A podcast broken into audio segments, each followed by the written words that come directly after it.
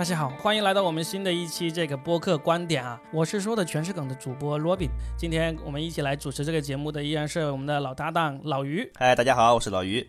老于，我今天看高晓松他发了一条微博，很有意思哈。哦，就是已经引起了这个几万的转发，在微博上也有一个热搜，就是说这个腕和流量明星这么一个热搜话题了。高晓松他说，某天一位当红的流量明星来找我。希望我推荐他上欧美大音乐节和颁奖礼，我帮他推荐了。他问我，我能够帮你做什么呀？我说没有。他说，那你为什么帮我？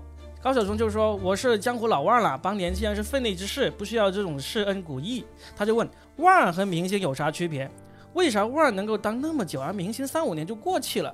我说，明星心里大约只想着自己的粉丝和那一亩三分地，粉丝呢也觉得全行业都欠他家明星的。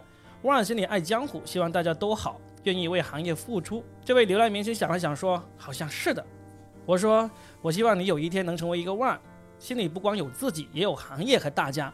你心里有江湖，江湖心里就会有你，不然流量明星就只能简称为流星了。”啊，这条就是那个高晓松的这个微博。